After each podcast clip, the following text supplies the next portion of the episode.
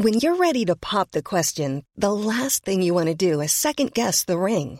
At Bluenile.com, you can design a one-of-a-kind ring with the ease and convenience of shopping online. Choose your diamond and setting. When you find the one, you'll get it delivered right to your door. Go to Bluenile.com and use promo code LISTEN to get $50 off your purchase of $500 or more. That's code LISTEN at Bluenile.com for $50 off your purchase.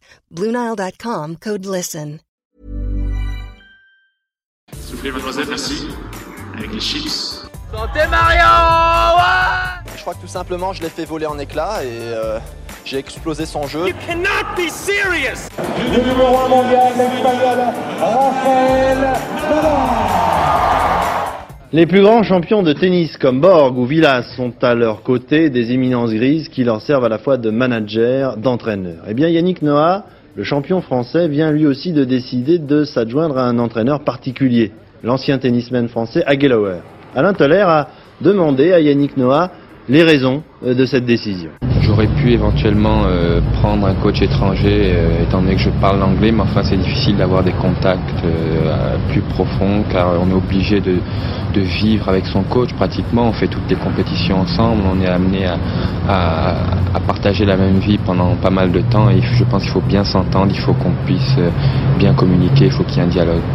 J'espère que le fait de travailler avec Patrice m'apportera beaucoup sur le plan de l'organisation, de mon planning et surtout de mon entraînement parce que je me suis aperçu que lors des, des tournois et, et, lors de mes périodes d'entraînement, je perdais beaucoup de temps et il est toujours difficile lorsqu'on s'entraîne avec un autre joueur de s'occuper de ses propres problèmes. Lorsqu'on a un entraîneur, c'est beaucoup plus facile, on s'entraîne, on est beaucoup plus concentré sur nos problèmes personnels et c'est ce qui explique le choix de, de Patrick. Le rôle d'un coach n'est absolument pas le rôle d'un gourou, d'un mentor. Tout Éminence grise Non, pas du tout non plus. Non, porteur de raquette Non plus, surtout pas. Et en un mot commençant, euh, union libre ou mariage de raison Union libre. Union libre de toute façon. Salut c'est Max et bienvenue sur l'épisode 14 du podcast Tennis Légende. Chaque mardi, on vous fait entrer dans les coulisses du circuit ATP et WTA à l'aide d'anecdotes, de parcours inspirants et d'histoires croustillantes. Avec des épisodes à la cool, on prend le temps de discuter avec un maximum d'acteurs du circuit pro, alors abonne-toi tout de suite pour être sûr de ne rien rater. Encore un mastodonte du tennis français avec nous cette semaine. On vous propose son parcours pendant cette période de Roland Garros et vous allez vite comprendre pourquoi. Il est né à Marrakech et a vécu au Maroc jusqu'à l'âge de 17 ans en jouant quasiment tous les jours, mais sans avoir pris de cours. Donc assez exceptionnel pour un joueur qui est devenu pro dans les années 70, 12e joueur français et 190e à son meilleur. Seul coach à ce jour à avoir gagné Roland Garros depuis la création de l'Air Open, et c'était bien entendu avec Yannick Noah en 83. Les aficionados auront compris qu'il s'agit de Patrice Agelower, qui a commencé d'entraîner Yann à ses 17 ans, et leur collaboration aura duré 11 ans. Pas mal donc pour un prof détaché à la FFT qui est par la suite devenu entraîneur de l'équipe de France de Coupe Davis pendant 21 ans. Patrice est entré à la FFT par une toute petite porte, puisqu'il n'y avait pour ainsi dire aucune structure. C'était une époque où seuls deux sports-études tennis existaient en France. Directeur technique national en 2019, Agel a également occupé ce même poste en Angleterre. Pendant notre échange, vous entendrez les noms de Gilles de Carmadec, ancien président de la Fédération française de tennis, et de Jean-Claude Massias, ancien DTN de 96 à 2005. On va ensuite plonger au cœur de la prépa Yannick Noah pour Roland Garros 83 et vous comprendrez mieux ce qu'est devenu le fruit d'une bête de travail et de détermination en totale alchimie avec son entraîneur de l'époque, Patrice Agelower. Avant de laisser place à l'épisode, si notre travail te plaît, tu peux devenir une légende dans notre cœur en nous mettant 5 étoiles sur Apple Podcast et un commentaire sympa. Il nous aide considérablement à faire connaître la chaîne et à tout donner chaque semaine. L'entretien est à retrouver sur la chaîne YouTube, pense également à t'abonner. Place à notre quatorzième épisode, bonne découverte et bonne écoute à tous. On peut parler tennis, exact. Ouais. Alors, bon bah du coup j'avais tout mis euh, à vous, hein, donc je vais remplacer par tu. D'accord. Patrice, Patrice, tu es né le 5 janvier 48 à Marrakech. Exact. Selon ta fiche ATP, tu mesures 1m88 pour 88 kg. Tu as été euh, joueur de tennis professionnel au milieu des années 70, 190e joueur mondial à ton meilleur en 76 et 12e joueur français. Tu as atteint les huitièmes à l'Open d'Australie qui se jouait à l'époque en six matchs pour la gagne et non pas en sept, a priori. Tu deviens ensuite entraîneur, principalement celui d'Yannick Noah pendant 11 ans. Euh, votre collaboration commence alors qu'il n'a que 17 ans et ensemble vous remportez le, le titre Porte d'Auteuil en 83. Tu es encore le seul coach à avoir gagné Roland Garros avec un joueur français depuis la création de l'Air Open. Malheureusement. oui, malheureusement, jusqu'au prochain. Tu as été euh, l'entraîneur de l'équipe de France de Coupe Davis pendant 21 ans, ce qui inclut la campagne victorieuse à Lyon en 91 contre les États-Unis. En 99, tu prends la direction du haut niveau masculin et féminin du tennis britannique. En 2002, la Fédé te rappelle pour épauler Guy Forget, alors capitaine de l'équipe de France de Coupe Davis. En 2006, tu es directeur technique du team Lagardère, puis directeur technique national à la Fédé française en 2009. Aujourd'hui, tu formes à la préparation mentale, tu joues au golf, pas mal a priori, t'es classé combien? Non, non, je suis, je suis 16. 16 les bons jours. je suis 16, mais c'est pas toujours 16, quoi. Loin de là. Est-ce qu'on peut ajouter dans ce que j'ai pu oublier dans ta présentation, euh, Patrice? Oui, tu as peut-être oublié euh, la période entre 84 et 90 euh, où on a développé et créé le, tennis, le tennis club, le country club de Sofia Antipolis. C'était le Sofia Country Club. J'avais donc démarré cette aventure avec un Anglais qui était un Anglais qui avait décidé d'investir dans le tennis, qui s'appelait Monsieur John Morse. Et on avait créé de toutes pièces le, le, le Sophia Country Club avec 32 cours où euh, j'avais un, un, tennis études privé d'une soixantaine de jeunes. Ouais. J'avais un, un, groupe de compétition euh, qui est, enfin, suivant les périodes de l'année, euh, allait de 10 à 30 joueurs. Et puis on faisait des stages de, pendant toutes les vacances. Donc ça, ça a duré six ans. J'avais vraiment une équipe, une formidable équipe d'entraîneurs pendant cette période. Et je suis retourné à la fédération en 90 parce que ce club a été vendu après euh, pour faire une opération un peu plus commerciale. Quoi. Voilà. Jusqu'à quel âge tu es resté au Maroc? Je, euh, je, suis resté au Maroc jusqu'à euh, ouais, 17 ans, jusqu'à l'âge de 17 ans, 16 ans et demi, 17 ans. J'ai joué au tennis, je dis pas tous les jours, mais très très très souvent. Mais la, la particularité, c'est que je n'ai jamais pris une leçon à Marrakech, en tout cas. C'est quand même curieux, quoi. J'étais un, un, jeune, je passais mon temps au mur à jouer ouais. avec les ramasseurs de balles. Il y avait des ramasseurs de balles à l'époque, et les ramasseurs de balles étaient mes copains. Et d'ailleurs, il y en avait trois d'entre eux qui sont devenus vraiment les meilleurs joueurs marocains. Un, Bouchaïb, qui a été champion du Maroc, l'autre a été troisième et l'autre a été cinquième. Et c'était, voilà, et on a démarré, on était. Euh, passer les après-midi euh, sur les cours, personne ne jouait parce qu'on n'avait pas le droit avant l'âge de 12 ans de jouer. Mais comme il faisait très chaud, il n'y avait personne, on jouait quand même. Quoi. Donc voilà, j'allais sur les cours du fond et je jouais. Voilà, c'était, c'était ma période au Maroc. Donc c'était Racine, à quel point tu es attaché à ce pays et sa culture et... Mais j'adore, j'ai adoré parce que j'ai eu en fait une, une, une enfance extraordinaire. Hein. C'était, moi j'avais deux frères, hein. on était trois dans la famille. Euh, trois enfants et euh, j'étais le plus jeune et mes frères et toute la famille jouent au tennis. Et donc euh, je passais mon temps au club de tennis. Il n'y avait pas grand-chose à faire à cette époque-là. Hein. C'était les, clubs sportifs. C'était là qu'on retrouvait les copains. que voilà, donc tout le monde se retrouvait dans ces clubs-là. Voilà, c'est comme ça. J'ai grandi avec. j'ai beaucoup appris par par mimétisme. C'est en regardant mes frères jouer, qui jouaient bien évidemment mieux que moi parce que l'un avait 8 ans de plus, l'autre avait 4 années de plus. Et donc, c'est en les regardant jouer avec les, meilleurs joueurs du club que voilà, j'ai eu envie de progresser et j'ai passé un temps fou au mur. On avait un grand mur dans ce, dans ce club.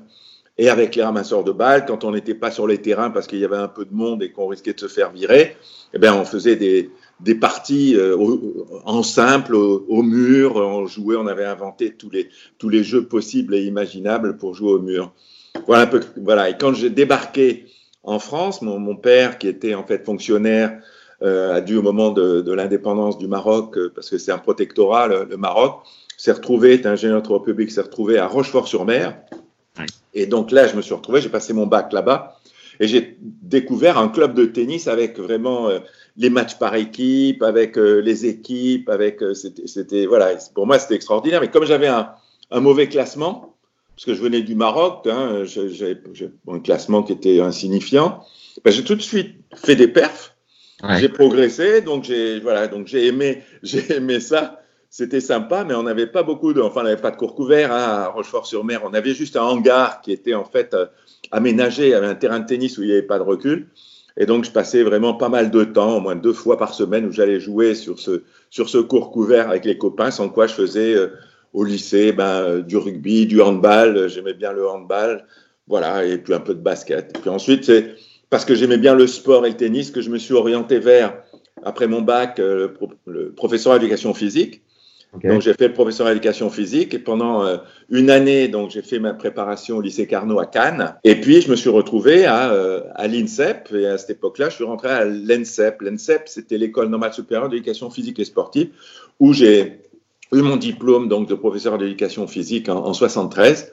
Et à cette époque-là, Gilles de Kermadec recherchait des gens à la fédération qui avaient un peu mon profil, prof d'éducation physique et puis bon joueur de tennis. Voilà, donc je fais mon service militaire euh, au bataillon de Joinville, formidable. J'ai pu enfin pu jouer au tennis tout le temps. Là, je, suis monté en première série, j'ai été un peu sur le circuit. Voilà, c'est là que j'ai eu un peu mon meilleur classement. Puis j'ai eu cette chance de démarrer après avec euh, des très bons joueurs. J'avais une équipe parce que j'avais pas que Yannick. Hein, quand j'ai démarré, euh, en fait, j'avais Gilles Moreton, voilà. Gilles Moreton, Pascal Porte et Yannick. Et on avait rien comme structure, hein, parce qu'on était, euh, il y avait Jean-Paul Lotte qui était avec Gilles de Carmadec, qui était l'entraîneur national, qui après est devenu le directeur technique, et Jean-Claude Massias qui avait fait le, professeur d'éducation physique aussi, et comme moi, il a été embauché par Gilles de Carmadec. Il a fallu qu'on crée toutes les structures. Avant de devenir euh, entraîneur, tu, prends tes premières leçons, tout ça, et tu, rêves de devenir professionnel? Comment s'est fait le, le cheminement? En fait, je, je suis devenu professionnel par hasard. Parce que, en fait, à cette époque-là, le professionnalisme, ça voulait rien dire. On gagnait un petit peu d'argent dans les tournois, mais je voulais connaître un petit peu le, circuit par rapport à ce que j'envisageais de faire. C'est-à-dire que quand j'ai fait le professeur d'éducation physique, je savais déjà que M. de Kermadec souhaitait que je vienne travailler à la fédération. Donc j'ai fait, en fait, si vous voulez, j'ai fait, appelons ça le circuit, pendant relativement peu de temps. Et j'ai continué à jouer un petit peu avec les joueurs que j'entraînais. J'étais un peu sur le circuit avec eux. Je continuais un peu à jouer dans les tournois qu'ils faisaient. D'ailleurs, c'était super sympa parce que j'avais pu battre à l'époque. Et c'était un peu mon. mon c'est marrant parce que j'avais battu Yannick à l'époque dans un, dans un tournoi euh, alors que j'étais déjà son entraîneur. C'était le national. Il y avait le national à l'époque. J'avais battu Yannick qui avait mené trois fois quatre ans, mais j'avais gagné. Et, voilà, donc il s'est bien vengé par la suite parce que la deuxième fois que je l'ai joué, j'avais pris une tannée. Mais bon, ça crée des liens et, puis ensuite, on a vraiment commencé à travailler euh, plus, plus, plus, professionnellement avec euh, ces trois-là. Hein, et puis on est parti sur le, sur le circuit parce que ça a été la transition entre bons juniors, parce que j'ai, suivi ces gars-là tant qu'ils étaient juniors. Et puis, euh, il fallait faire le lien entre bons juniors et professionnels. Donc, on, on liait les deux. Et puis, je suis parti avec eux sur des longues tournées. Je me souviens d'une tournée en, Amérique du Sud avec les trois. Et, et ça avait été formidable, sauf qu'ils s'étaient joués tous souvent dans les qualifications. Et il n'y en avait qu'un qui arrivait dans le tableau final, donc ce n'était pas toujours facile à gérer, mais c'était une expérience extraordinaire. Juste avant de basculer là-dessus, tu as joué euh, l'Open d'Australie euh, à une époque un peu différent. Est-ce que tu peux nous raconter euh, à quoi ça ressemblait? Et ce dont tu te souviens C'est vrai que ça avait vraiment pas grand-chose à voir avec euh, ce qui existe aujourd'hui. Hein. C'était nettement moins fort, d'autant plus que les tout meilleurs joueurs du monde venaient pas tous. Parce que c'était long, c'était les voyages et aller jouer d'un coup sur herbe à cette époque-là, c'était bon, compliqué pour beaucoup. Et moi, je me suis retrouvé à l'Open d'Australie, en fait, comme entraîneur, plus accompagnateur, disons, d'un groupe de joueurs. C'est-à-dire que j'avais Yannick qui avait euh, il devait avoir 15 ans, Yannick, à l'époque. Et puis j'avais, alors j'avais euh, Bedel, euh, j'avais euh, j'avais Brunet, j'avais, euh, j'avais, en fait, j'avais six joueurs et une joueuse, Brigitte Simon. Et, et, donc on, on, jouait, on s'entraînait ensemble, chacun, chacun jouait. Et, donc moi j'ai joué avec eux le, le, tournoi. Et le seul qui a bien joué, eh ben, c'était moi. Et donc j'avais toute mon équipe qui me suivaient, qui étaient là dans les gradins et qui m'encourageaient. Et c'était fantastique parce qu'il y avait, je me souviens, Yannick avec toute la bande là, et puis les gens, parce qu'on logeait chez les gens, on n'était pas logé à l'hôtel, on, on, logeait chez l'habitant à cette époque. Et il y avait tout ce petit groupe qui était là-haut, qui étaient les, les seuls qui m'encourageaient, parce qu'après, c'était que des Australiens. Hein. Le stade était pas complètement plein, mais il y avait du monde. Et donc, ils m'encourageaient. Et je me souviens, parce que mon fait d'armes, c'est d'avoir battu un joueur de Coupe Davis australien qui s'appelait Jeff Masters, qui était plus particulièrement un joueur de double. J'avais battu ce gars-là. Mais j'avais été mené 5-3 au cinquième. Et là, je me souviens, les cris d'Yannick et tout le monde. Et j'avais réussi à le battre. Et donc, c'était, c'était sympa. Donc, c'était plus, disons, euh, entraîneur, mais accompagnateur de toute cette équipe-là, puisqu'on voulait, on voulait en fait les, les amener à jouer davantage sur terre battue, euh, sur terre battue sur herbe. C'était leur expérience sur herbe. Et il y avait un circuit où il y avait les tournois de jeunes, et donc Yannick faisait les tournois de jeunes, et il faisait les tournois, ce qu'on appelait les tableaux A, qui étaient un peu comme les qualifications, qui étaient un tableau secondaire. Et donc, ça faisait beaucoup, beaucoup de matchs sur herbe. Et donc, c'était, c'était vraiment, et on avait passé là-bas euh, pratiquement euh, six semaines là-bas. Et c'était leur apprendre déjà à vivre à l'étranger, vivre, découvrir le circuit, découvrir que, voilà, les périodes euh, où il fallait s'entraîner, les périodes où il fallait en tournoi, tous les matchs, la succession des matchs, voilà. C'était, c'était, c'était vraiment l'idée, c'était Gilles de Kermadec hein, qui, qui avait eu cette idée-là parce qu'il avait fait pareil avec les Goven, Georges Goven, Jean-Baptiste Chanfraud, euh, euh, Patrick Croisy, enfin toute cette génération était partie faire ces, ces, ce même type de circuit en disant c'est extrêmement formateur pour la suite. Mais c'est tout ce que j'ai fait comme, euh, comme circuit, j'en ai pas fait d'autres après, j'ai rien fait quoi. C'était pas, c'était disons un côté professionnel parce que j'ai été au classement professionnel. Ouais. J'ai fait un minimum de minimum de tournois quoi. Et du coup, quand tu étais à l'INSEP et que tu te formais, tu avais déjà dans l'esprit de postuler à la Fédé, d'accompagner à la Fédé, d'être dans un cursus vraiment tennis, quoi. Oui. Oui, en fait, je me suis toujours dit, et c'était un peu les discussions que j'avais eues avec Gilles de Carmadec, il m'avait dit, écoute, Patrice, la meilleure formation pour que tu, puisses travailler comme entraîneur national, c'est que tu fasses le professeur d'éducation physique, ça va te donner de bonnes bases, une bonne réflexion d'ensemble, et euh, comme tu as un bon niveau de, tennis, tu verras que ça va te faciliter ton, ton travail comme entraîneur national. Et bien, en plus, après, tu auras une expérience parce que tu pourras jouer beaucoup en faisant ton service militaire euh, comme au bataillon de Joinville. au bataillon de Joinville, à cette époque-là, euh, moi, j'ai dû passer une semaine quoi, à la caserne, c'est tout. Hein. Le reste du temps, on était en tournoi tout le temps. Donc, j'avais amélioré mon niveau de jeu. Parce que dans les discussions que j'avais pu avoir, et c'était juste avec, avec Georges Degnaud, qui aussi avait été un bon joueur, un joueur de première série, avec Jean-Paul Lotte, qui avait été un très bon joueur, ils m'avaient tous dit, et ça j'y crois vraiment très fort, mais c'est bon d'avoir une expérience, c'est excellent d'avoir une expérience pédagogique, puis une expérience des connaissances que j'ai pu acquérir pendant ces, ces années de formation, hein. mais c'était vraiment, c'est important aussi d'avoir un, un bon niveau de jeu pour pouvoir être en face du joueur et puis vraiment essayer de taper la balle contre lui pour voir un peu comment il réagit, comment on réagit. Donc voilà, moi j'ai toujours essayé d'entretenir mon niveau tennistique quand j'ai entraîné pour avoir vraiment euh, sentir, vous savez, quand on est en face du joueur, on sent beaucoup mieux voilà ce qui se passe. Et euh, bon, euh, il ne s'agissait pas qu'il me fasse courir euh, dans tous les sens, bien évidemment. Il jouait sur moi, mais moi, je faisais ce que je voulais. Après, je pouvais vraiment envoyer la balle où je voulais parce que j'avais un niveau correct. Quoi. Voilà. Battre, euh, battre, Yannick en tournoi, c'était la meilleure, le meilleur exemple. Il était tout jeune. Il était tout jeune. Hein. J'ai battu au bon moment. il était tout jeune. Du coup, le premier groupe qu'on te confie, tu as quel âge et comment tu, vis cette responsabilité-là? Alors, quand je rentre à la fédération, il y a zéro structure, rien. Je rentre à la fédération et là, Jean-Paul Lotte, et Georges Degnaud entraîne l'équipe A, l'équipe de Coupe Davis, dans lesquelles il y avait encore François Geoffrey, il y avait Patrick Proisy, il y avait Georges Goven, il y avait euh, Chanfraud. Voilà, c'était cette équipe. C'était. Et euh, à ce moment-là, euh, Jean-Paul me dit bon ben écoute, tu vas t'occuper de l'équipe B.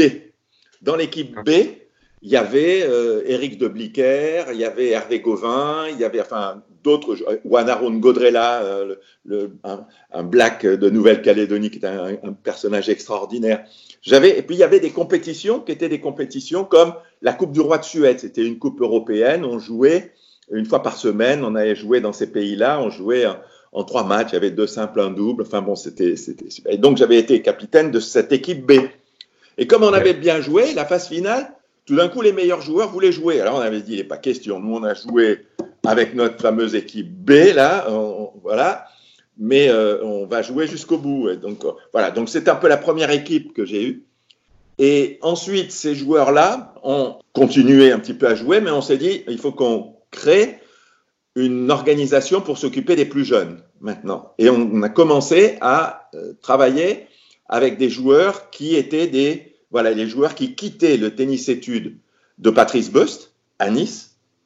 Donc c'était, disons, quasiment fini pour eux le, circuit euh, des, juniors.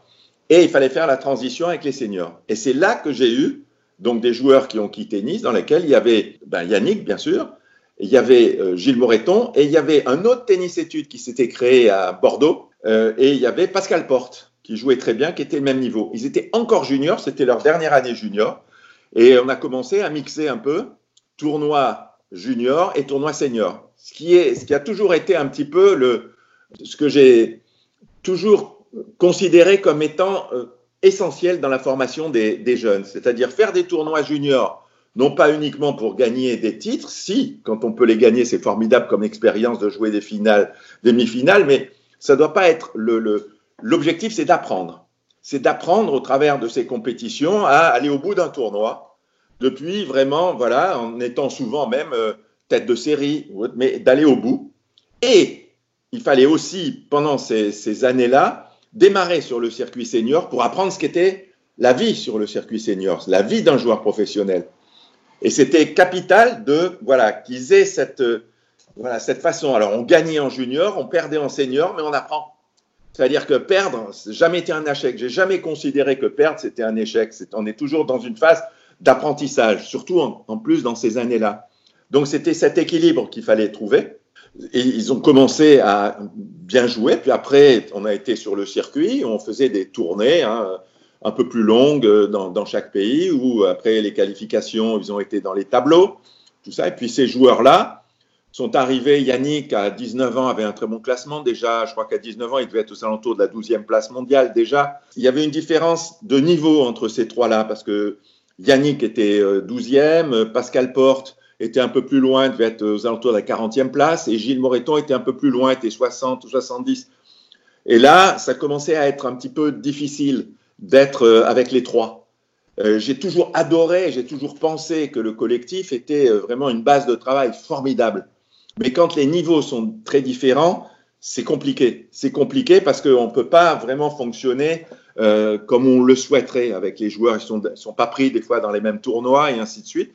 Ça posait des problèmes. Et là, j'ai été voir Jean-Paul et à la demande de Yannick, et je, je lui ai dit, écoute Jean-Paul, moi, euh, j'ai Yannick maintenant qui a un niveau, et il faut vraiment maintenant le préparer pour, euh, pour qu'il aille dans, non seulement qu'il rentre dans les dix premiers, mais qu'il ait l'ambition, et il l'avait, hein, cette ambition de gagner et d'être dans les cinq, puis euh, de gagner un tournoi du Grand Chelem. Je te coupe avant d'enchaîner sur ce point clé, justement. Tu parlais du sport-études de Nice, qui était un peu la référence, parce que vous preniez les joueurs qui sortaient de Nice, mais c'était la référence parce que c'était le seul ou comment comment il s'était imposé finalement ce tu vois pourquoi Yannick l'avait choisi alors qu'il y en avait bah, Yannick, Yannick a choisi. D'abord cette idée de créer des des, euh, des tennis études euh, donc qu'on appelle Pôle France aujourd'hui hein, des tennis études ça a été l'idée de Gilles de Kermadec. Parce que le système scolaire était euh, vraiment voilà on, on pouvait pas on n'avait pas assez de temps pour, euh, pour entraîner les joueurs. Quoi. C'était, c'était absolument impossible. En plus, après, il fallait partir dans les tournois, donc c'était, c'était extrêmement compliqué. Donc, Gilles de Kermadec avait, avait proposé euh, au, ministère à l'époque de créer des sports-études, dont tennis-études. Et le premier qui a pu se, se créer, c'était avec le lycée Parc Impérial, qui était juste à Nice, qui était juste à côté du club de tennis, où il y avait un internat, qui était un internat super, et euh, le, club était juste à côté, donc c'était vraiment facile de passer voilà, de l'un à l'autre, de l'internat, euh, les études et le, tennis. Et Patrice Beust a fait un boulot formidable là-bas. Et quand euh, donc il a commencé à travailler avec un certain nombre de joueurs, hein, les, les Bedel, Porte qui étaient plus, plus âgés qu'Yannick, il y avait avant, avant lui, il y a eu, eu Porte n'était pas à, Nice, hein, mais il y a eu Bedel, il y avait euh, Moreton, enfin Jean-Louis Hayet même était à l'époque de, de Gler, il y a des gars comme ça. Et Yannick a été découvert euh, en fait à Yaoundé quand il y avait un, un circuit de joueurs professionnels. C'était une tournée qui était, euh, qui était organisée par Jack Kramer à l'époque. Et il a rencontré Arthur H. Il faisait, voilà. Et c'est en découvrant euh, Yannick, Arthur, qui était très ami avec Philippe Chatrier à l'époque, qui a dit, ben, ce petit gamin-là, il faudrait vraiment qu'il puisse, ben, qu'il puisse progresser davantage, parce qu'à Yaoundé, il n'y a aucune structure, il n'y a rien du tout. Donc, il a demandé à Philippe Chatrier s'il pouvait le, faire quelque chose pour lui. Philippe a demandé à Patrice Beust, et il s'est retrouvé avec Patrice Beust à Nice, en étant très jeune. Hein, il n'avait il avait pas 13 ans encore quand il était là-bas. Et donc Yannick, entre 13 et, et, et 17, a fait, voilà, a, fait, a fait un boulot super avec des gars qui étaient un peu plus âgés que lui.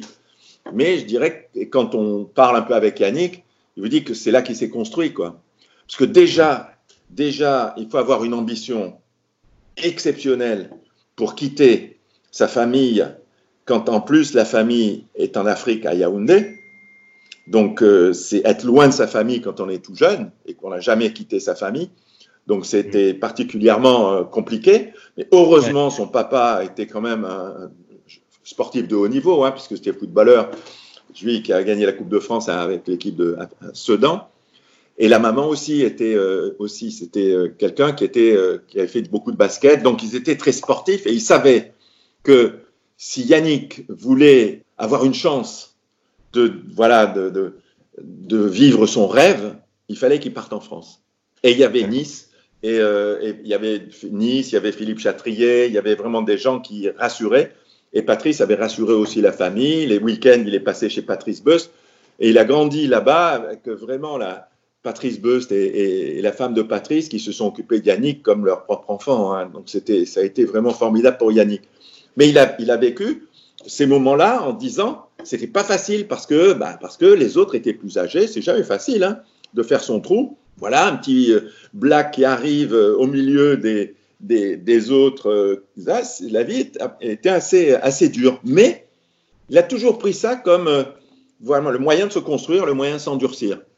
Et, euh, et, quand je parle d'ambition, son ambition et son rêve étaient là déjà très tôt, parce que Patrice me disait que très tôt, des fois, quand il rentrait de l'entraînement le soir, il faisait nuit. Yannick n'était pas dans les vestiaires et il se demandait où il était. Bah, il était en train de faire des services encore sur le cours à la nuit. Donc il en faisait tout le temps plus, et ça a toujours été un peu la caractéristique de Yannick. Il savait que s'il voulait arriver, il fallait qu'il fasse plus, il fallait qu'il aille plus loin. Voilà, et s'il faisait, ses parents faisaient ses sacrifices, il faisait ses sacrifices, il fallait qu'il fasse davantage. Voilà, je crois que ça a été très très formateur pour lui cette, cette période, et quand je l'ai récupéré, cet état d'esprit était bien ancré en lui, et j'ai jamais eu de soucis ni avec la famille, parce que moi je m'entendais très très bien, hein, puisque j'ai eu cette chance de vraiment d'avoir beaucoup d'affinité avec la maman et le papa. Et le, et papa Dianique m'a toujours dit et répété, il m'a dit, Pat, fais-le bosser. Et fais-le bosser dur, dur, dur. C'est la seule chose qu'il m'a dit. Et c'était, voilà, c'était, il avait confiance. Il avait confiance en moi, comme il avait confiance en Patrice Beus, il avait confiance en Philippe Chatrier. Et y a, cette confiance, elle s'est, voilà, elle, toujours, elle a toujours été là, quoi. Même encore aujourd'hui, on est, on est encore les meilleurs potes, là. Une partie de la famille. Tu récupères Yannick à quel âge et vous restez Donc, ensemble je récupère à Yannick, euh, il, a, il a 17 ans. Voilà. Ouais. Et euh, bon, j'avais fait cette tournée en Australie quand il était plus jeune, parce que des fois, en fait, quand Patrice Beust allait sur des tournois, euh, notamment l'Orange Bowl, ou des tournois comme ça, avec des, des, joueurs qui étaient un peu plus âgés, moi j'allais et j'entraînais je, les autres. Donc, euh, je connaissais Yannick puisque j'avais été déjà plusieurs fois à Nice remplacer Patrice. Donc, euh, il y avait déjà euh, vraiment une bonne, une affinité, quoi.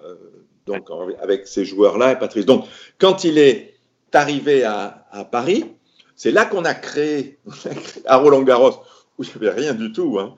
Roland Garros, faut imaginer Roland Garros où vraiment c'était, il n'y avait pas de centre d'entraînement, il n'y avait rien du tout. Il y avait deux cours où il y avait une bulle sur ces deux cours, où il y avait un terrain qui était une moquette lisse et une autre, un autre cours qui était un Boltex. C'était, c'était un, euh, pas un Boltex, un Taraflex. C'était un peu comme les petits cubes en plastique qu'on met dans les douches. C'était un truc assez, assez particulier qui était assez glissant. Et pas de chauffage, rien du tout. Et donc, on se caillait. Des fois, là, en hiver, on jouait, mais on se, on se caillait. C'était incroyable.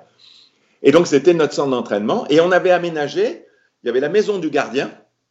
Et il y avait une aile de la maison du gardien qu'on avait aménagée en chambre. Et on avait mis dans ces chambres-là, ben, il y avait Yannick, Pascal et Gilles. Et, et donc, on, moi, j'arrivais le matin, donc euh, on débarquait, et puis hop, on allait sur les, sur, les, sur les deux bulles, et on faisait nos entraînements là. On se caillait d'ailleurs, parce qu'on arrivait, des, des fois, j'arrivais assez tôt le matin, et des fois, des fois, ils dormaient tous, donc je tapais à la porte pour les réveiller. Enfin, c'était assez drôle. Et donc, on a, on a commencé notre centre d'entraînement de cette manière-là. C'était assez incroyable parce que je me souviens même en hiver, des fois, quand il y avait un peu de neige dans le bois, je venais taper, il me dit, mais on va pas aller courir, il y a de la neige partout. Je dis, ben si, on va aller courir, malgré qu'il y ait de la neige. Ben non, ben non, bon, non, on n'y va pas, mais ici, allait quand même. Bon, c'était, voilà, ça s'est passé comme ça, c'était notre CNE. On a même fait après, on a regardé où est-ce qu'on pouvait faire une petite salle de gym. Or, il y avait des, des toilettes sous le central à l'époque qui n'étaient pas utilisées et on a transformé ces toilettes en faisant une petite salle de gym où on avait mis euh, une barre fixe, euh, des haltères et, et, deux trois trucs qui étaient notre voilà notre salle de voilà notre notre salle de préparation physique. J'avais j'avais recruté enfin j'avais fait recruter Frédéric Roche qui était lui champion de France de décathlon comme préparateur physique, Fred, et qui a travaillé après comme préparateur physique pendant des années, pendant 20 ans à la fédération avec nous et qui a connu le même, même histoire que nous, mais qui était le préparateur physique de ce groupe-là. Voilà. T'as quel âge, toi, à ce moment-là? On est en 76, 77, là, par là. Donc, ouais. euh, j'ai une trentaine d'années, quoi. Euh, voilà, 31 ans, 32 ans. Ok. Ce que, ce que j'ai lu ensuite, donc, c'est que Jean-Paul Lotte, qui était DTN à l'époque, a voulu donc innover et créer une structure autour de Yannick. C'était la première fois qu'un joueur de la Fédé pouvait bénéficier d'un coach à 100% du temps, et ça tombe sur toi. Est-ce que c'est une, une, enfin, comment s'est fait le, le, le, le rapprochement? Est-ce que tu le vis comme une bénédiction? Quel mot, quel regard tu portes là-dessus? Non, ça s'est pas passé comme ça c'est que ce que j'expliquais tout à l'heure, c'est que quand Yannick s'est mis à progresser, il y a eu ces différences de classement qui faisaient. I'm Sandra, and I'm just the professional your small business was looking for. But you didn't hire me because you didn't use LinkedIn jobs. LinkedIn has professionals you can't find anywhere else, including those who aren't actively looking for a new job but might be open to the perfect role, like me. In a given month, over 70% of LinkedIn users don't visit other leading job sites. So if you're not looking on LinkedIn, you'll miss out on great candidates like Sandra. Start hiring professionals like a professional. Post your free job on linkedin.com/achieve today. Et que je pouvais plus m'occuper des trois. Ouais. Et donc Yannick m'a dit Patrice, on, on, moi je peux plus travailler avec les autres parce que ils sont t'es pas assez là et, et moi, j'ai besoin que tu sois là plus souvent. Et donc, j'ai été voir Jean-Paul. Je lui ai dit, Jean-Paul, il faut qu'on arrête là notre, notre système à trois. Ça ne fonctionne plus pour Yannick. Et euh, Yannick aimerait bien continuer avec moi, mais il faut que ça se passe en individuel.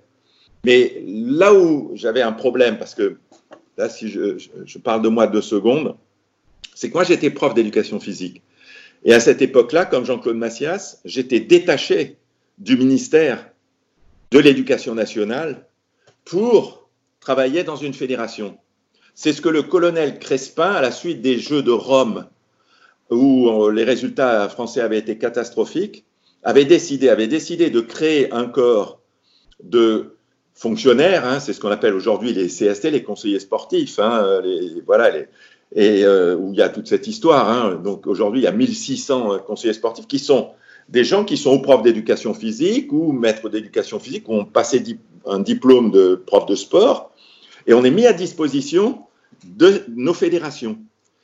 Mais à cette époque-là, moi, je n'avais donc j'étais à la fédération, disons gratos pour la fédération. C'était, j'étais payé par l'éducation nationale parce que en fait, on a été basculé, on est passé de l'éducation nationale après euh, ministère des Sports, après ministère des voilà, ça a été des moments où euh, on passait de l'un à l'autre. Mais pendant une dizaine d'années, moi j'étais donc prof de gym, détaché à la fédération de tennis. Et pour avoir l'accord du ministère, de l'éducation, ministère de l'Éducation nationale, il fallait aller discuter avec le ministre.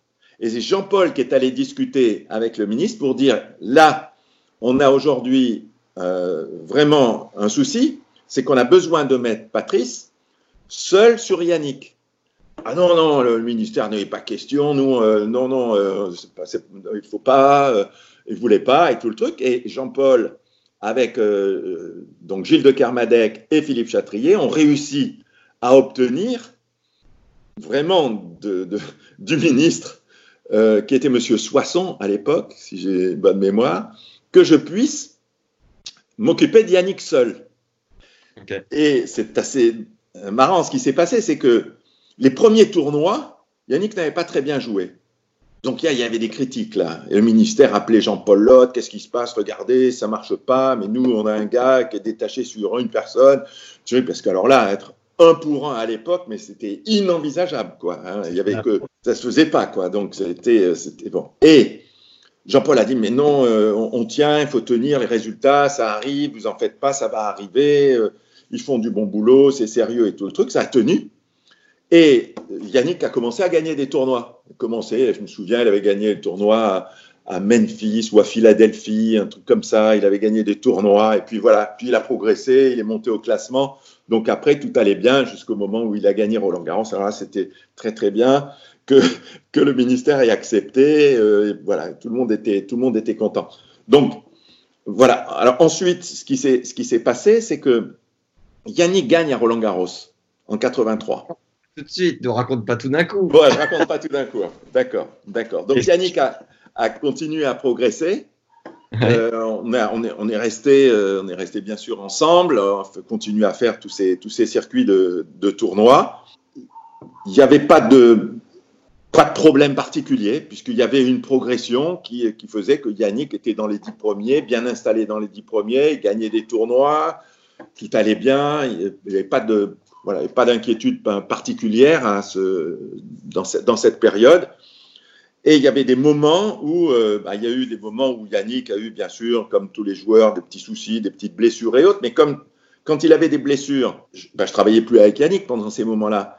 Et j'allais dans les, euh, dans les pôles. Et notamment, on avait créé l'INSEP après, où Jean-Claude Massias, lui, avait travaillé à l'INSEP avec des joueurs qui, euh, qui étaient Henri Lecomte, euh, Guy Forget, euh, tout ça. Et donc, je me suis retrouvé des fois avec Jean-Claude parce que lui, Jean-Claude, là encore, c'était Jean-Claude Massias avec sept ou huit joueurs. Là, c'était pas un pour un. C'est qu'il avait tout là. Voilà, il y avait un préparateur physique qui était avec, euh, avec Jean-Claude, et puis il y avait lui. Après, il y a eu voilà moi qui venais faire des périodes. Puis de temps en temps, il y avait aussi un autre entraîneur qui venait un peu aider Jean-Claude. Alors, il était ou seul ou à deux pour 7 ou 8 joueurs. Quoi. Donc, euh, il y avait, et puis c'était des, c'était des bons joueurs, et à cette époque-là, on avait à, à l'INS, c'était formidable, mais on n'avait pas, il y avait les cours extérieurs, il n'y avait, avait, avait, pas de bulle, hein. et il y a eu après une bulle, et on jouait sur euh, le terrain qui était le terrain de basket, donc où ça allait, ça allait à 15 000. Là, alors les services d'Henri ou les, ou les, non, ça, c'était, c'était pas toujours la joie, mais c'était une structure qui était intéressante dans la mesure où on avait les études qui étaient aménagées, on avait euh, la possibilité de, de, vivre au contact des autres sportifs de haut niveau, et donc on voyait les athlètes s'entraîner, on avait cette ambiance qui était une ambiance de, de haut niveau, qui était hyper favorable quoi, pour, euh, pour ces gars-là. Non, si tu discutes avec, avec tous les joueurs qui ont été justement avec Henri, avec Guy et tout ça, ils ont tous que des super souvenirs hein, de, de, cette, de cette période-là à l'INSEP. Est-ce que tu peux nous raconter un peu la vie sur le circuit avec Yannick euh, euh votre, euh, votre pire, pire galère, par exemple, sur un tournoi ou quelques souvenirs qui te reviennent comme ça à la volée? Oh, On a eu forcément des moments, des moments qui, étaient, qui étaient des moments un petit peu compliqués, bien sûr. Mais à cette époque-là, le, le, circuit, il y avait bien sûr toujours la rivalité hein, entre, entre les joueurs, mais disons ça se passait dans une ambiance qui était euh, complètement différente de l'ambiance d'aujourd'hui. C'est qu'il y avait vraiment des, liens assez forts. On avait des, moi, j'avais des copains, moi, j'avais, euh, Yon Tiria, qui était un bon copain. Moi, j'ai pu vraiment euh, avec, avec Yon, discuter avec Yon, de, de, Yannick. Euh, il m'a donné des conseils sur l'entraînement. Moi, j'étais assez preneur des conseils des, des uns et des autres, parce que j'avais eu Jean-Paul, bien sûr, qui m'avait aidé, Georges Degnaud. J'avais eu des bonnes bases hein, avec ces, avec ces gens-là, mais être au contact sur le circuit des joueurs qui entraînaient les meilleurs joueurs du monde, les, voir bosser, euh, tout ça, voilà, moi, ça me, ça me plaisait. Puis on passait des moments super, parce que euh, Villas, à l'époque, il s'entraînait, puis lui, alors vraiment, il passait des journées sur le cours, donc c'était formidable aussi de, de, de, pour moi d'être au contact de, de ces gars-là, c'était sacré. Et puis, sont devenus tous des amis, quoi, parce que Yannick, en plus, c'est Yannick, quoi, avec son charisme, avec tout ça, donc il avait plein de copains, des copains italiens, des copains argentins, des copains José Luis Claire, euh, Villas, euh, tous ces gars-là, on était, on... et donc il y avait une espèce d'ambiance qui était une ambiance sympa sur le circuit. Il n'y avait pas encore, euh, l'argent n'avait pas euh, vraiment, euh, il, y en avait, il y en avait très peu à cette époque-là. Les joueurs jouaient un peu pour la gloire, parce qu'il y avait la passion, il y avait la gloire. Il y avait bien sûr un peu d'argent hein, quand même, faut pas le nier. Et puis il y avait des contrats, euh, c'était le début. Puis il y a eu Borg qui a fait que commençait à y avoir un peu plus d'argent pour les meilleurs pour les meilleurs uniquement, parce que le circuit n'avait rien à voir avec le circuit d'aujourd'hui. Hein. Disons qu'il y avait, en gros, euh, il devait peut-être y avoir 500-600 joueurs, donc il faudrait, pas, peut-être un peu plus, 800 joueurs sur le circuit. Maintenant, il doit y avoir 2500 ou je sais pas combien. Mais, euh, et, et, il y avait, disons, vraiment le, une grosse différence entre les meilleurs et les autres. Ouais. Donc, quand on était, les joueurs étaient, disons, généralement tranquilles sur les deux, trois premiers tours dans les tournois du Grand Chelem. Ça commençait à être plus difficile et les meilleurs se retrouvaient. Euh, C'était les, les, les, voilà, les, 16, les 16 derniers, quoi, à partir des quarts ou des, ou des huitièmes. Voilà, se, on retrouvait toujours un peu, un peu les mêmes. Mais donc, moi, euh, j'étais content de, de, de, voir et de vivre un peu ce, ce climat-là, qui était un climat sympa. Il y avait une bonne ambiance entre les joueurs français, mais il y avait tous ces joueurs étrangers vraiment qui étaient, voilà, qui, qui, qui, étaient des potes, quoi. C'était, c'était chouette. Il y avait cette rivalité qui était, euh, qui était plus importante quand il y avait les Coupes Davis. Quand il y avait les Coupes Davis, c'était chaud. C'était très, très chaud.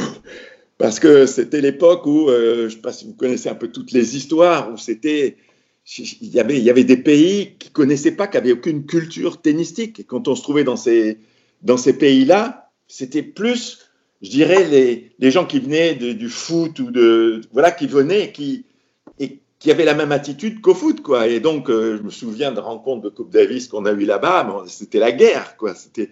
Et en même temps, ça, c'était formidable. C'était formidable. On sortait de là, quand on avait gagné à l'étranger, on était les champions du monde, quoi. C'était, c'était fabuleux. Mais c'était. Euh, voilà. Donc, quand on était dans ces pays, quand on jouait en Italie, euh, c'était très difficile aussi. Mais des fois, il y avait aussi un peu de difficulté quand euh, on jouait les tournois du Grand Chelem ou les autres tournois. C'est-à-dire que quand ils venaient en France, c'était chaud.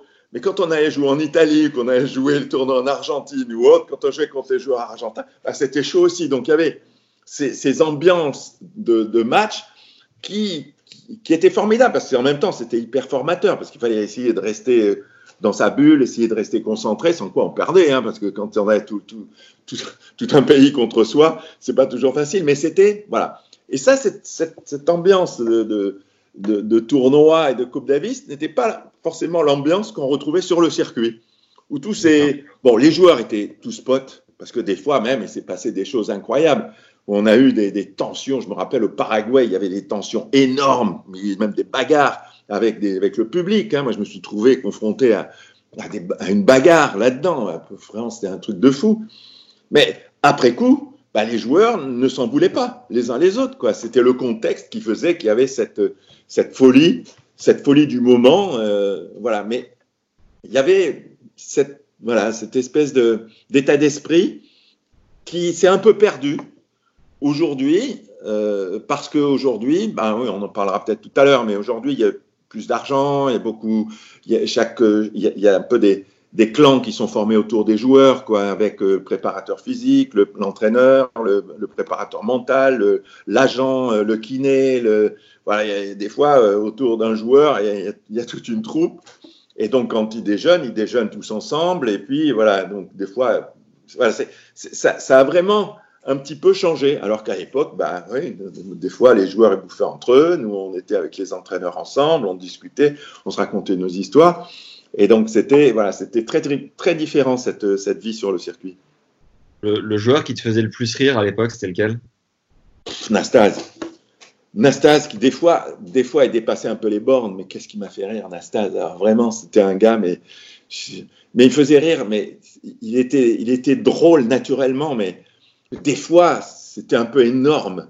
Mais il jouait, parce qu'en plus, il jouait tellement bien, mais il jouait tellement bien au tennis, c'était absolument incroyable. Il, avait un, talent fou. Et en même temps, il, se moquait un peu de tout le monde, mais tout le monde l'avait à la bonne, sauf quelques-uns. De temps en temps, il y a eu des tensions. Hein. Bob Hewitt avec lui, ils sont un peu coltinés dans les vestiaires. Il y a eu de temps en temps quelques. Voilà, parce qu'il se foutait un peu de la gueule de tout le monde, mais voilà, il n'était pas méchant mais il aimait bien voilà, un peu chambrer les gens. Et des fois, il allait un petit peu trop loin. Et puis après, d'ailleurs, dans, dans, la suite, on sait ce qui s'est passé. Nastase, il a toujours eu un peu tendance à déraper. Mais dans cette période-là, bon, généralement, ça, ça allait, sauf avec certains. Le joueur que tu trouvais vraiment le plus talentueux, le plus doué? Celui que j'ai trouvé le plus, le plus doué de tous, c'est McEnroe. J'ai trouvé McEnroe, c'était un génie. C'était un génie en plus, comme il avait un jeu d'attaquant. Pour moi, la magie, c'était justement d'arriver des fois, mais on avait l'impression qu'il poussait la balle, il arrivait à la voler, mais il, il, aspirait la balle à lui. Et il faisait, il arrivait à faire des volets amortis, des volets trucs dans des positions acrobatiques, des trucs absolument invraisemblables. Il, il avait cette, cette espèce de, de manière de, de jouer qui était tout à fait particulière, mais c'était un vrai magicien et il enflammait les foules parce que c'était incroyable de voir quelqu'un jouer comme ça. On avait l'impression qu'il était, euh, voilà, il avait une adresse diabolique et puis il, avait ce côté, euh, une personnalité qui était particulière, qui était, bon, les gens, il y a les gens qui l'aimaient pas trop et tout ça, mais il, il, voilà, il laissait personne indifférent. Alors, il avait ses coups de gueule, il avait tout ça, mais il jamais insultant. Hein. de temps en temps, il se, il moquait un peu de l'arbitre et tout ça. Il mais un magicien sur le, sur le cours. Alors, moi, j'ai vu des fois des choses euh, absolument invraisemblables. Et je lui dis, quand il était, voilà, quand il approchait vers le filet, cette façon de, paralyser l'adversaire et d'attirer la balle à lui, on avait l'impression que voilà, c'était un jeu téléguidé, quoi. C'était fou. Le malade mental de la préparation physique à cette époque-là, c'était qui?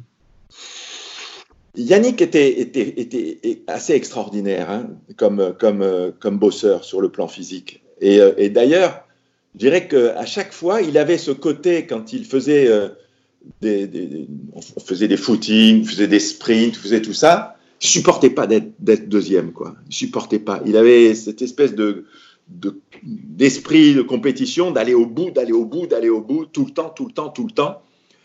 Et euh, c'est le côté que j'avais, moi, développé au maximum, parce qu'on ne pouvait pas dire que sur le plan euh, euh, facilité gestuelle, Yannick était aussi doué que certains, bien sûr, mais par contre, son physique était extraordinaire. C'était un monstre physiquement. Il avait une détente. Il était très, très difficile à, lober, Yannick. Hein. Il sautait. C'était incroyable comment il sautait. Et donc, il travaillait, à chaque fois quand il travaillait, mais là, c'est pas moi qui, le dis uniquement, hein, quand vous parlez avec tous les gars qui se sont entraînés avec lui, hein, c'est incroyable, incroyable. D'ailleurs, quand il a l'année où il gagne Roland, c'est les, les, 15 jours, disons, qu'on a fait avant Roland, c'était invraisemblable. Moi, à cette époque-là, quand euh, je, voilà, ma balle, j'arrivais plus à suffisamment envoyer les balles pour faire cavaler Yannick au maximum, j'utilisais un gros panier de balles. Et là, j'envoyais des balles euh, tout azimut à Yannick, vraiment des balles très difficiles à récupérer pour essayer d'aller à la limite de ce qu'il était capable de faire. Essayer de reproduire dans la difficulté ce qui pouvait être euh, en match, essayer vraiment de l'habituer à, à, frapper des coups dans la difficulté et puis les mettre en trouvant de la précision. Donc j'avais fait faire un travail énorme. Et il rentrait, quand on rentrait chez lui, hein, on était à Nainville, à l'extérieur de Paris, il partait courir avec ses chiens encore une heure. Et quand il revenait, il faisait des étirements. Et ensuite, il faisait un peu de, un petit sauna et hop, il allait, il allait se coucher. Il était bien cuit.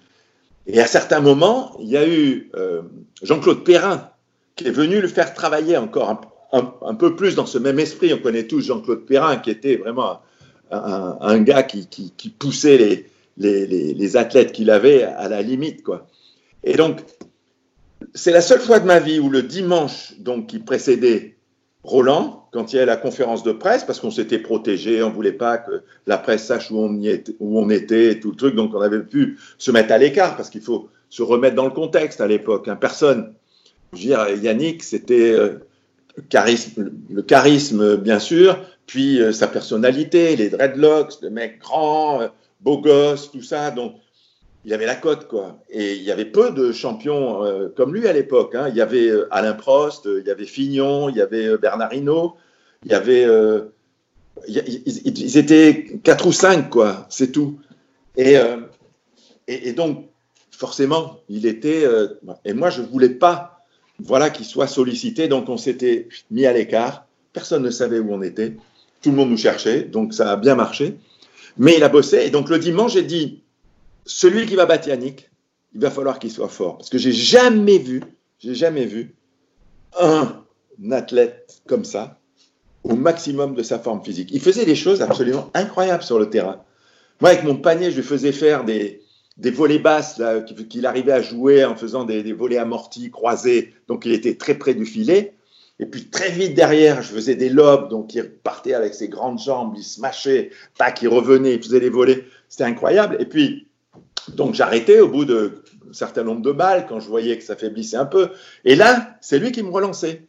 Il me disait, mais envoie-moi plus dur, envoie-moi des balles plus hautes, plus dur, plus fort. Et il a fallu que je le freine à certains moments. Je lui dis, non, Yann, stop, stop, parce que là, là, on va vers les blessures. dernière série. Non, je dis, stop, stop, stop. Dernière série. Je faisais une dernière série, mais pas trop comme il voulait, parce que j'avais peur que d'une chose, c'était de la blessure, quoi. Et c'était fou. Il, avait vraiment, il dépassait toutes les limites que je, pouvais avoir en tête, quoi. Et c'était, ça l'idée. C'était vraiment d'être capable de se dépasser, d'aller au bout, au bout de ses possibilités, quoi. Tu dis dans plusieurs articles et interviews que cette préparation a duré six semaines. Si elle a ouais. duré six semaines, c'est que vous avez dû faire l'impasse sur certains tournois. Vous êtes dédié à ça. C'était quoi l'idée de, de ce bloc vraiment de six semaines? En fait, ce qui s'est passé, c'est que tout a démarré après le tournoi de Monte-Carlo, où Yannick avait mal joué à Monte-Carlo. Vraiment mal joué. Et, euh, et j'avais, moi, j'étais pas content de, de sa prestation. J'étais, j'étais déçu et je me, dis, je me disais dans ma tête, là, je me disais, je sais pas, c'est une des rares fois, hein, ça m'est arrivé quelques fois hein, avec Yannick, mais là, c'est une des rares fois où je me disais, c'est pas possible il y a Roland Garros dans six semaines là, et il est comme ça. Mais c'est pas lui, quoi. C'est pas lui. Et, euh, et donc, on a une discussion où je lui dis, je lui dis, j'ai une discussion avec lui, je lui dis, mais qu'est-ce que tu veux? Dis, ton rêve, ça a toujours été de gagner Roland, mais maintenant, c'est pas en faisant ça, quoi. C'est pas en faisant ça. Donc, qu'est-ce que tu veux? Tu veux gagner, tu veux vraiment gagner Roland, mais il faut que tu ailles vraiment, il faut faut que tu ailles, mais au bout de toi-même, mais tout le temps, chaque jour, chaque jour. Donc on va faire un programme, tournoi, entraînement, on va le faire ensemble, mais tu vas te l'imposer tous les jours, tous les jours, tous les jours. Et donc, dans ce programme, il y avait un certain nombre de tournois qu'il fallait qu'il fasse. S'il fallait, on était sur la saison sur terre battue, hein, il n'y avait pas bien joué à Monte-Carlo, mais il y avait encore Madrid, Barcelone, Hambourg, enfin, il y avait tous ces tournois qu'il fallait faire. Et donc, à partir de là, je lui dis, tu veux, tu veux? Et il me dit, ouais, je veux. Et il a, tous les jours, tous les jours, il a fait son programme, mais à fond, à fond, à fond. Et il a commencé à bien jouer, il a gagné deux tournois, il a fait une finale au troisième. Et il, euh, il y a un tournoi où, euh, je me souviens, hein, c'était le tournoi de Hambourg. C'était euh, presque sur la fin. Et, euh, et, là, Hambourg, il me dit, bon, écoute, je crois que j'ai assez joué et tout le truc. Je dis non, on va le faire, Hambourg on va le faire parce que c'est dans notre programme. Et moi, je pense que c'est important que, que, tu fasses tous ces tournois. Là, ça fait trop, trop de semaines sans tournoi avant Roland. Donc, on avait bien discuté de tout ça. Donc, Hambourg, il faut le faire. Donc, il, on, y, on y va. Je me souviendrai toujours, il joue contre Fibac. Non, c'est pas Fibac, c'est un joueur espagnol.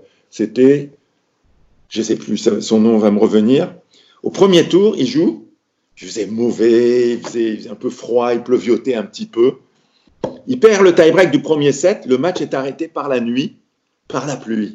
Ben, on sort du cours, on se retrouve dans les vestiaires, et là, il me dit, tu vois, on n'aurait pas dû venir là, c'est nul, il fait mauvais, il fait froid, les terrains sont pas pareils. Et là, et là, je me souviens bien, je lui dis, écoute Yann, tu savais tout ça. Tu savais qu'il y avait des moments qui allaient être plus difficiles que d'autres, quoi. C'est pas possible.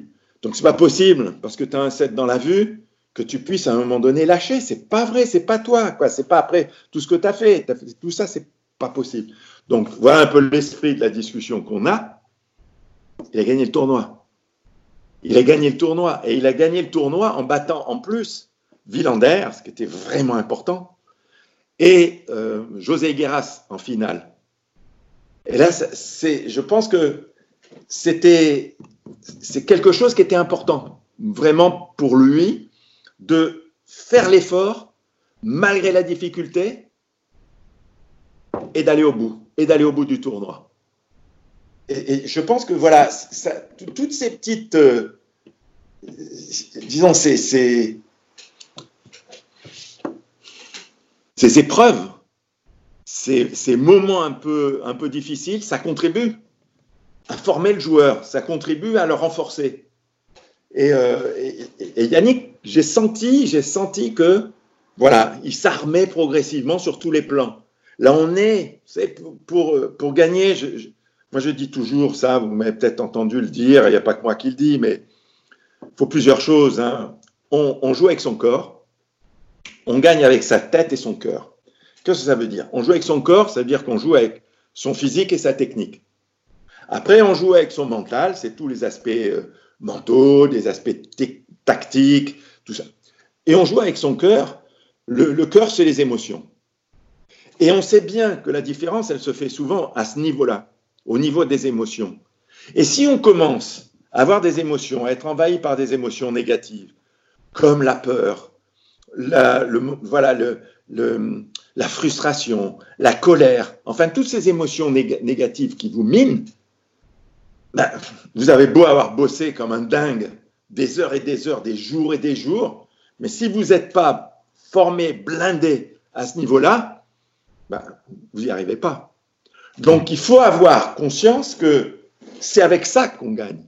C'est avec ça, c'est avec, c'est avec. Alors, vous avez tous les mots, avec ses tripes, avec son cœur, avec son, voilà, tout ça, et des joueurs qui se frappent le cœur et tout le truc, mais ça vient de là. Ça vient de là. Et il faut être capable, justement, de transformer ça. C'est-à-dire, quand on arrive, par exemple, un exemple, vous arrivez sur le central, vous arrivez sur le central de Roland Garros, les titres, euh, l'équipe, 50 millions de, voilà, de noix, euh, tout ça, bon. C'est, vous arrivez, soit, vous arrivez et vous êtes envahi par la peur, waouh, paralysé par la peur et tout le truc, soit vous êtes transcendé. Vous êtes transcendé, vous avez euh, le public, c'est votre meilleur allié. Ils sont là pour vous, ils sont là pour vous encourager. Vous êtes mort, mais ils, vous réveillent. Donc c'est donc c'est transformer cette peur qu'on peut avoir en positif derrière. Et donc tout voilà tout ça, ben Yannick il maîtrisait ça, il maîtrisait et il avait conscience de ça. Et quand il jouait les finales, déjà, Yannick, il savait que ces finales-là, parce qu'il y avait son côté beau gosse, charismatique et autres, et le public aimait, parce qu'il avait un peu ce, côté générosité que les gens aimaient, Yannick. Et, donc, il encourageait, voilà, c'était super. Un peu partout, d'ailleurs, quand j'étais en Australie, ils encourageaient Yannick. Les gens aimaient bien le personnage, parce qu'il était entier. Alors, il y avait des fois, il, avait dit un certain nombre de trucs qu'il n'aurait pas dû dire, mais les gens l'aimaient. Et quand il était sur le cours, ben, c'était le plus, quoi. Il y avait ce public-là, l'encourage. Donc, toutes ces émotions lui donnaient, lui donnaient plus de force, lui donnaient plus de courage. Et donc, ça, c'est essentiel. Et je pense que Yannick, il s'est construit petit à petit là-dedans. Son père a eu, bien sûr, une influence au départ puis beaucoup de gens autour, beaucoup, je pense bien sûr tous les entraîneurs, les, préparateurs physiques qu'il a les, euh, Arthur H. Arthur H. était un modèle, a toujours été un modèle pour Yannick. C'était quelqu'un.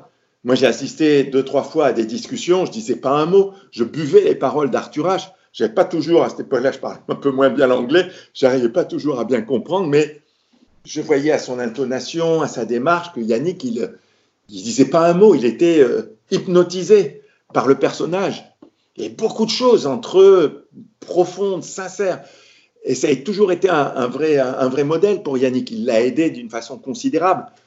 Son agent de l'époque, là, c'était un type qui s'appelle Donald Dell, qui avait créé euh, une boîte qui était concurrentielle de McCormack à l'époque. Il gérait, c'était l'agent, c'était de Michael Jordan.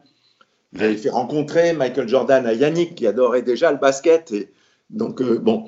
Et c'était un type qui avait été conseiller de Kennedy c'était un type qui, euh, voilà, qui, avait, qui était très intelligent, qui était. Euh, moi, ça a été un très bon conseiller, Donald Dell. Souvent, quand on a eu des moments difficiles avec Yannick, je le rencontrais ou il m'appelait et, il, me disait Mais attends, t'en fais pas, les choses vont revenir. Enfin bon, il, avait le bon discours. Et, et, je crois que c'est tout un ensemble de, personnes qui ont fait que Yannick est devenu vraiment quelqu'un qui, euh, voilà, qui, a été non seulement un, très très bon euh, champion, bien sûr, mais euh, quelqu'un qui ensuite a pu transmettre. Il a pu transmettre parce qu'il a bien analysé tout ce qui était, voilà, tout ce qui lui avait permis d'accéder au niveau qu'il a eu et puis d'être la personne qu'il est devenu, en fait, quelque part. Parce que Yannick a toujours dit quelque chose quand même de très, euh, très intéressant, c'est que il a dit la victoire est importante, mais ce qui est encore plus important que la victoire, c'est ce qu'on en fait.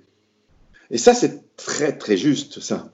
C'est euh, pas parce que vous allez gagner des tournois que vous allez être euh, bien dans votre peau déjà, et puis bien après, bien après. C'est voilà, c'est bien, c'est bien, on est heureux, c'est un moment, on a une belle coupe et tout ça, mais moi, ce que j'ai aimé, justement, c'est que Yannick, il a fait de sa, de sa victoire quelque chose qui lui a été utile pour ensuite être capitaine, par exemple, ou bien d'aider Amélie Mauresmo ou d'autres joueurs, euh, bien sûr, tout ça. Et le regret que j'ai, c'est qu'il y en a beaucoup qui n'en ont pas profité suffisamment. Parce que les choses évoluent aujourd'hui, parce que ben, les joueurs sont plus comme étaient les, anciens. Euh, ils ont tendance, il y en a certains qui ont tendance à tout, à croire qu'ils savent tout. Euh, voilà, donc, ou, qui se protègent, ou aller savoir les raisons. Euh, et, il a transmis ça à des gens comme, comme Guy, notamment, Guy Forget, qui a eu un peu le même état d'esprit qu'Yannick et qui a su transmettre après les choses. Et puis, voilà, et, et puis d'autres, et puis d'autres, quoi. Et moi, je, je, pense que c'est c'est ça qui est, qui est important en fait pour un champion. C'est euh, c'est en même temps qu'on devient champion, c'est d'apprendre de cette vie champion pour pouvoir donner aux autres, pour pouvoir donner, pour pouvoir avoir cette générosité d'apporter. Voilà. Je parle trop, non? Merci d'avoir pris le temps d'écouter cette première partie avec Patrice. Tu peux vraiment nous rendre service en partageant tout de suite l'épisode à deux potes à toi et en inscrivant tes amis directement sur leur téléphone parce que le bouche à oreille fonctionne à merveille. Pense à nous mettre 5 étoiles et un commentaire sympa sur Apple Podcast.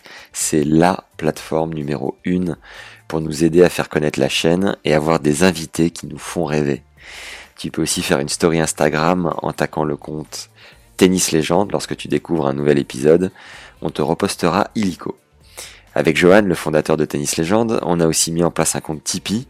Si tu veux nous soutenir, entre la préparation, le tournage, le montage et la diffusion, chaque épisode représente environ 10 heures de travail. Tu peux nous encourager donc à tout donner chaque semaine à hauteur de 2 euros, soit un café par mois, ou plus si le cœur t'en dit. Le lien pour y accéder est dans la description de l'épisode. Enfin, pour finir, si t'es pas au courant, on fait des t-shirts légendaires que tu peux trouver sur notre boutique en ligne, boutique.tennislegende.fr. T'as le lien également dans la description juste en dessous. Voilà, c'est tout pour cette semaine, et on se retrouve mardi prochain. Profitez bien de la fin de Roland. et à très vite. Ciao.